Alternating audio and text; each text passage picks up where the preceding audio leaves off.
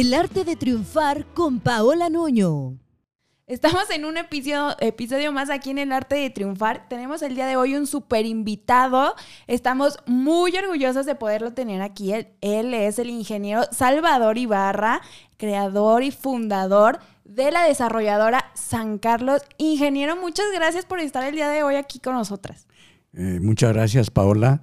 Me da mucho gusto que me hayan invitado a esta experiencia de vida que derivó en Grupo San Carlos. ¿Qué tal? Bueno, ya el ingeniero y yo ya nos conocemos, ya hemos platicado, él ya, yo ya he tenido la fortuna de conocer su historia, por eso decidí invitarlo para que la conozcan todos ustedes. De verdad que es un claro ejemplo de trabajo, de perseverancia, de dedicación. Y bueno, como a nosotros la verdad esto de, los micrófonos no, nos gusta, Inge, y queremos estar muy cómodas, preferimos quitárnoslos y preferimos estar más a gusto. Así que Inge, si gusta, quítese los micrófonos. Nos lo quitamos con mucho audífonos. El Gabo, aquí estamos. Sí, aquí estamos en confianza y a nosotros no nos gusta traer de tanta producción y estas cosas. Pero a ver, Inge, platíquenos un poquito eh, y, y, que todo nuestro, nuestro auditorio pueda conocer cómo inicia Salvador Ibarra con San Carlos. ¿Cómo fue toda esta magia y ahora son 57 años? Sí, mira, la, realidad es que eh, mi papá tenía un taller mecánico y a mí no me gustaba la mecánica. Entonces él, como quien dice, me dejó ser, o sea, por la canción de los Beatles, Let It Be, me dijo, tú, hijo, aparte yo era hijo único, tengo una hermana más chica, tres años más joven que yo. Entonces me dijo, yo tengo ganas de ser ingeniero civil. Entonces, pues, este, me tocó ser el fundador de la, pues, no fundador, eh, de la primera generación de ingenieros civiles en el ITESO. Entonces, en la época que el ITESO todavía no estaba incorporado. Somos de la generación del 58-63, varios compañeros de esa etapa todavía viven. Uno de ellos este, es el ingeniero Carlos Valencia Pelayo, que también lo conocen bien, eh, y otros lamentablemente en el curso de los años han fallecido. Sin embargo, eso nos dio una amistad que como éramos pocos, éramos seis ingenieros civiles, estudiantes, ocho ingenieros mecánicos, llevábamos clases en común. Eh, los ingenieros químicos también, eh, pero estaban en otro, en otro lugar. El ITES empezó enfrente de la, de la rotonda de los calicienses ilustres en el año, las clases formales empezaron en el año de 1958. Eh, terminamos en 63 y teníamos maestros en común con los ingenieros mecánicos, aunque ya a partir de tercer año, aunque era por semestres, ya llevaban diferentes materias ellos y los civiles. Nosotros teníamos, por ejemplo, estructuras metálicas, eh, la cuestión de obras hidráulicas, en fin, diferentes materias. Los mecánicos, obviamente, pues eh, clases más derivadas hacia ellos. ¿no? Eh, varias gentes a mí me preguntaban por qué no me había dedicado a la ingeniería mecánica. Es que realmente en esta vida los hijos hay que dejarlos ser lo que ellos quieran ser, ¿verdad? Yo, por ejemplo, tengo un hijo que es médico, cirujano. nunca nunca le, interesó dedicarse nada que tuviera que ver con el negocio familiar. Ah, ya con el curso de los años se integró al negocio familiar porque él este, en la especialidad de medicina interna, pues estaba en un hospital público y la realidad es que él eh, eh, muy, quería hacer medicina interna, estuvo un año y después de eso se dio cuenta de que había muchas carencias en los hospitales. Él es un agente sensible, se salía a comprar a la farmacia medicinas porque había carencia de medicinas y llevaban allí a las personas a, para que se murieran. Pero bueno, mis, mis, otros hijos más grandes, ellos son ingenieros civiles, ellos sí ya estudiaron maestría, fundamentalmente en, pues en lo que es eh, finanzas, porque el, el, negocio de desarrollo urbano y vivienda está muy vinculado a la cosa financiera. Entonces, este, fue así como los primeros, eh, primeros años yo empecé, digamos, a los 24 años, en 1965. Del 65 al 70 hice obras para terceros, pero en la época del 65 existía un organismo financiero que se llamaba el FOBI, que estaba en el Banco de México centralizado. El banco, el FOBI era un banco de segundo piso que financiaba a los compradores de las casas a través de, pues de Banamex, Bancomer, de los bancos de la época, ¿no? Entonces, eh, la realidad es que en la etapa que previa, cuando todavía estaba estudiando, en el taller de mi papá, en el patio, hice unas, puse una herrería y con esa herrería, era ventanera tubular de lámina, gané mi primer dinero para comprar los primeros terrenos ya urbanizados y construir las casas. Así fue como compré, eh, inicié las primeras 10 casas, ¿no? Con el apoyo de ese dinero y con tramitando en el FOBI eh, los créditos de segundo piso. Y sin tener conocido, o sea, obviamente teniendo el conocimiento de todo lo que tiene que ver lo técnico y de la ingeniería civil, pero hablando un poquito más de tema de negocio, tenía eh, el ingeniero Salvador Ibarra a sus 25 años la noción de cómo iniciar un negocio, porque en la actualidad hablamos y vemos en las universidades y en distintas universidades toda esta parte del modelo, de negocio, de la aprobación del modelo. ¿Alguna vez hizo eso? O sea, le tocó validarlo y otra de las cosas que muchas eh, de las personas no se atreven a hacerlo es por el miedo. ¿Alguna vez el ingeniero Salvador Ibarra tuvo miedo para adentrarse a todo este mundo? Eh, bueno, vi anunciado en Ciudad de México invitando a egresados de las carreras de ingeniería y arquitectura que el FOBI haría un seminario para explicar el desarrollo de la vivienda. Fuimos ahí de toda la República. En, el FOBI se fundó en el año, pues quizá en el año 63, pero realmente empezó a operar ya bien a bien en el año 65. Lo había fundado el, presidente Alberto eh, Adolfo López Mateos. Obviamente el Banco de México después cambió en tiempos de Carlos Salinas de Gortari.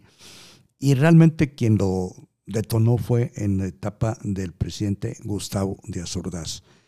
Ahí nos enseñaron, como quien dice, el conocimiento de cómo desarrollar la industria de la vivienda, porque había habido y sobre todo en la vivienda social, porque quizá había habido ya algunos desarrolladores, porque había ya algunos um, bancos hipotecarios, pero era para vivienda de mayor precio. Entonces aquí lo que el gobierno quería desarrollar era vivienda más económica, ¿no? eso era lo que fundamentalmente me alentó a fundar Grupo San Carlos. Y después de eh, crear, o bueno, de construir esas 10 primeras casas, que es lo que siguió, siguió construyendo, construyendo, construyendo. Y cuando inicia formalmente Grupo San Carlos. Bueno, ya desde entonces este, se, se llamaba Impulsora San Carlos, porque mi papá tenía un taller por González Gallo y está a dos cuadras de la iglesia de San Carlos Borromeo. Entonces ese es el barrio de San Carlos. Entonces por eso me le colgué al santo, ¿verdad? Entonces ahí empezó eh, la historia de lo que es Grupo San Carlos. Al principio era Impulsor San Carlos. Y la verdad es que en las primeras casas, pues prácticamente a mí me tocó hacer todo, o sea, es construirlas y ahí me, me ponía en la sombrilla a venderlas, a tramitar el crédito, ¿verdad? Eso, eso que acaba de mencionar ahorita se me hace algo muy interesante y muy motivador para también las nuevas generaciones y las generaciones que ya están un poquito más avanzadas con sus negocios, porque ahora vemos Grupo San Carlos, que es toda una empresa con, cuántos colaboradores en la actualidad. Ah, bueno, eh, eso sí, la verdad es que esas fueron las primeras 10 y, con, aparte otros 18 lotes y, y con la recuperación de las 10, construir las las otras. Las otras. Pero, pero, pero ya, en- y así sobre la marcha, fue, siguió la herrería, fun- la herrería funcionando. Todavía, todavía tengo la herrería, de hecho. O sea, pero también en el, del año del 65 al 70 construí para terceros edificios, eh, casas, bodegas, etcétera. Hasta que en el año 70 decidí, decidí ya no, de aquí en adelante todo va a ser propio, ¿no? Entonces, en, en el.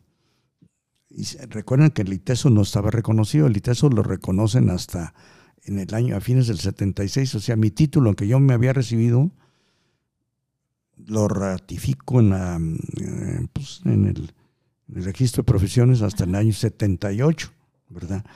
Al principio un amigo de mi papá me firmaba para sacar las licencias, después ya empecé a meter un ingeniero que había estudiado en la UDG, que es buen amigo, y, y que él trabajaba conmigo y ya él firmaba los permisos, ¿no?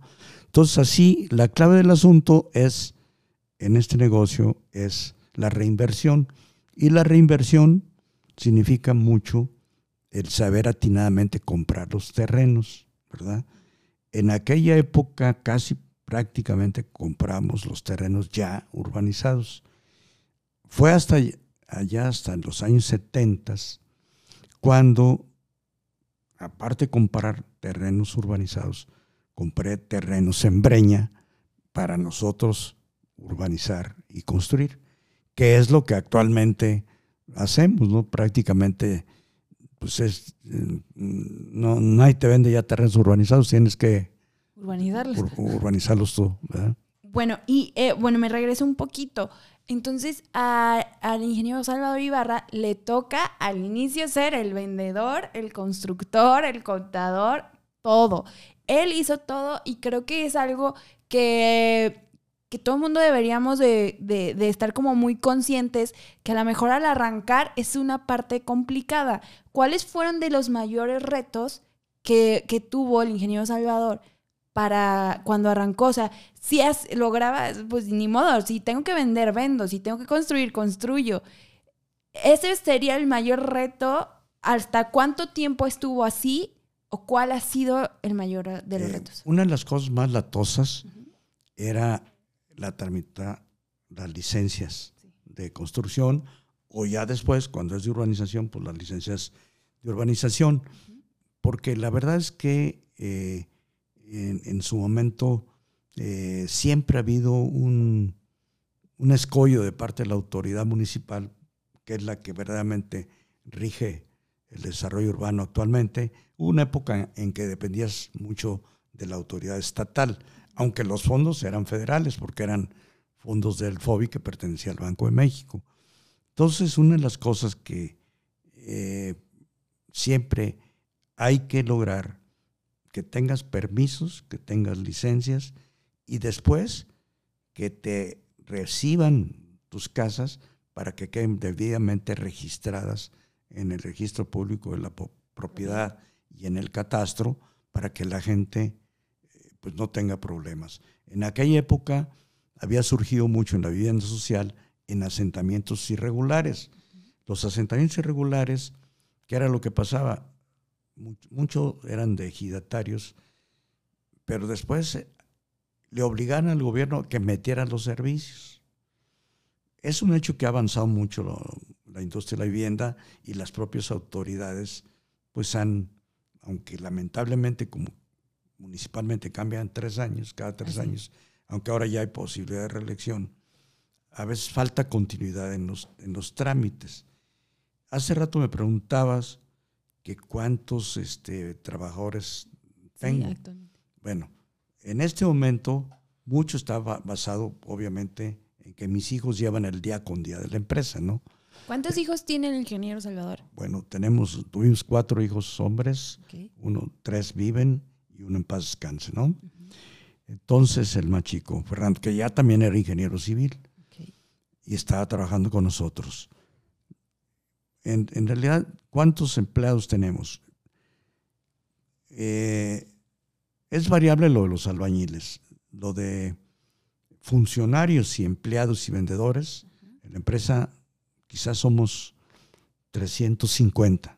¿verdad? Albañiles, pues hemos llegado a tener hasta 8 mil albañiles, ¿verdad? Va a depender Del proyecto que estén de- ejecutando. pues sí, ahorita debemos de tener, a todos los tenemos en el Infonavit y en el Seguro Social. Ahorita debemos es una de de, las tener, responsabilidades que también como empresarios tenemos eh, con, con los, con los colaboradores, ¿no? eh, la verdad es que eh, ahorita debemos de tener unos 4 mil albañiles. Claro que la, la pandemia afectó, afectó algunas disposiciones del, del gobierno federal en cuanto a la vivienda más social, la más Sí. económica, porque desapareció los subsidios. Estoy hablando de vivienda promedio 400 mil pesos, que casi esa vivienda es eh, duplex, una abajo y otra arriba. ¿verdad? Y lamentablemente en todo el país Se vio afectado. pasó eso, ¿no? De forma tal de que muchos de los desarrolladores de vivienda, pues nos refugiamos en la vivienda media y residencial. Sí. Aquí yo sí quisiera aclarar una cosa. ¿Qué es vivienda media? Pues entre 800 y 1000 y un millón de pesos. Vivienda residencial, pues de 3 a 4 millones de pesos. En su momento, hay una cosa que es importante que sepan. Eh, ya la vivienda de mayor precio, normalmente conviene mejor vender terrenos, porque ya eh, los clientes prefieren hacer su propio proyecto y construirlos con su arquitecto que les convenga, ¿no?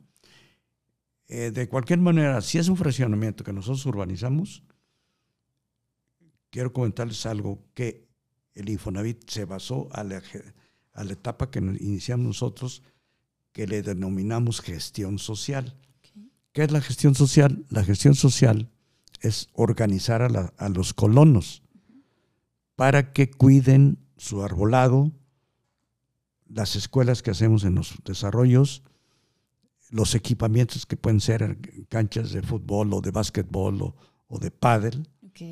Y eso, si lo descuidas, los colonos no lo cuidan. Entonces, tenemos un departamento que se llama gestión social dentro de esos 300 y tantos trabajadores que se encargan de organizar a- en cada fraccionamiento a la asociación de colonos. Y eso es muy, muy recomendable. Sí, para que, que todo el tiempo el, el desarrollo sea de buena calidad y, y sea muy vistoso también, ¿no? Y cuidar todas esas áreas verdes y cuidar todas las amenidades que bien menciona ya.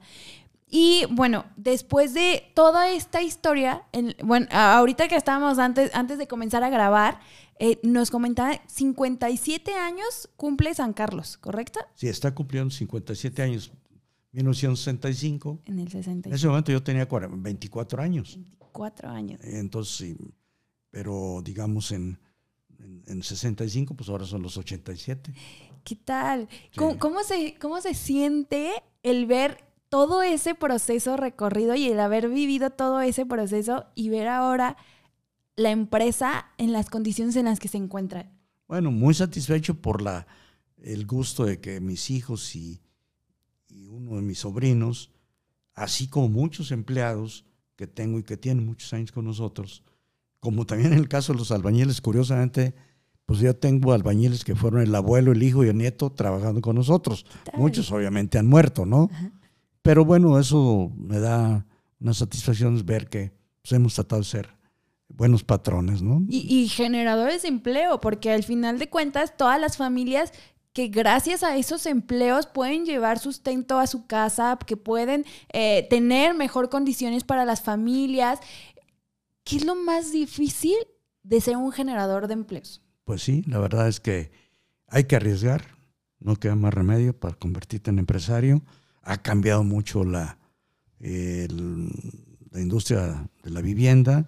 En la época que empezamos, se acostumbraba a construir con cepas y con piedra renchido, que le llamamos, la dala para el salitre y luego por ahí el ladrillo, era puro ladrillo rojo. Sí. Pero como ha mejorado el cemento, ya ahora ya la mayor parte lo hacemos con losas planas de cimentación después de haber compactado la tierra y cuidando de que no se meta el agua por debajo.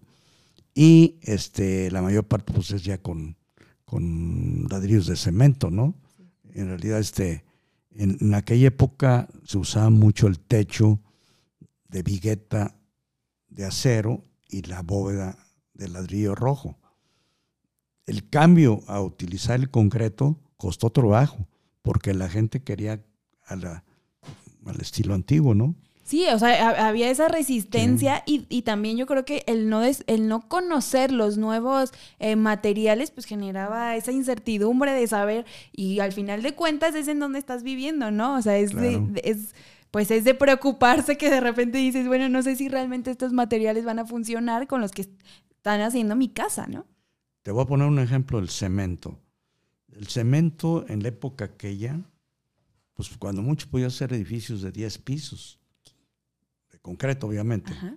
pero con las mejorías que se le ha dado al cemento, ahorita puede ser edificios hasta de 60 pisos de puro concreto. Eso gracias a la gran pues, investigación que hicieron los cementeros, obviamente Cemex, pero también Holcim, que es, eh, an- antes se llamaba Cement Zapasco, es una cementera suiza, y, y ya pues, con la calidad del cemento, ¿verdad? mejorando y creando ahora ser. nuevos desarrollos con mayor tecnología. O sea, sin duda la industria de la construcción, a pesar que se vio afectada por la pandemia, pero recordando un poquito más atrás, pues han ha habido muchísima tecnología, ¿no? Y han cambiado muchísimas cosas. Mira, una cosa que te quiero comentar, yo realmente mientras trabajé tres años en el despacho de un del ingeniero Miguel Aldana Mijares, que fue mi educación paralela, porque estaba estudiando y trabajando, pero trabajando aprendes muchísimo aparte de la escuela. Justamente eso, ingeniero, para las juventudes, para los jóvenes que nos, que, les gusta eh, escucharnos en el arte de triunfar, ¿qué consejo les daría para los que están estudiando, para los que apenas tienen una idea de negocio y para los que tienen miedo también o que tienen ya la idea de negocio y que tienen las ganas y que tienen toda la actitud, pero ese miedo no los deja adentrarse? ¿Qué, co- con toda la experiencia que usted ya tiene, ¿qué consejo les podría dar? Bueno, el consejo ya lo di, vale la pena trabajar aparte de estudiar.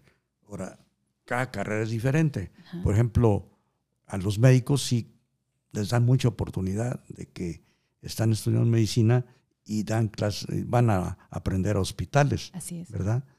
Pero en general, estudiar y trabajar es complementario. Yo sí lo, lo recomiendo, ¿verdad? Ingeniero, pues ya estamos a punto de cerrar. Le quiero agradecer muchísimo por estar aquí con nosotros compartiendo toda su experiencia, un poquito, porque aquí nos podemos quedar platicando Sí, las claro. horas y las horas, de verdad que es un deleite siempre escucharlo y aprenderle. Yo que pues ya hemos tenido la oportunidad de, de plati- de- de platicar más, más a detalle.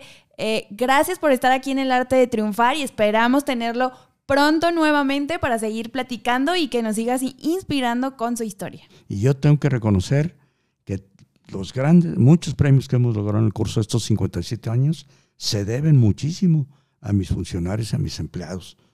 Y a o sea, obviamente a mí me tocó ser el fundador y líder, pero yo no podía haber logrado esos premios sino sin contar con la ayuda de esas los- personas. y- y Por eso se los equipo. comparto. Así es. ¿verdad? Muchísimas gracias, ingeniero, y nos vemos la próxima aquí en el arte de triunfar. Bueno, muchas gracias. ¿eh?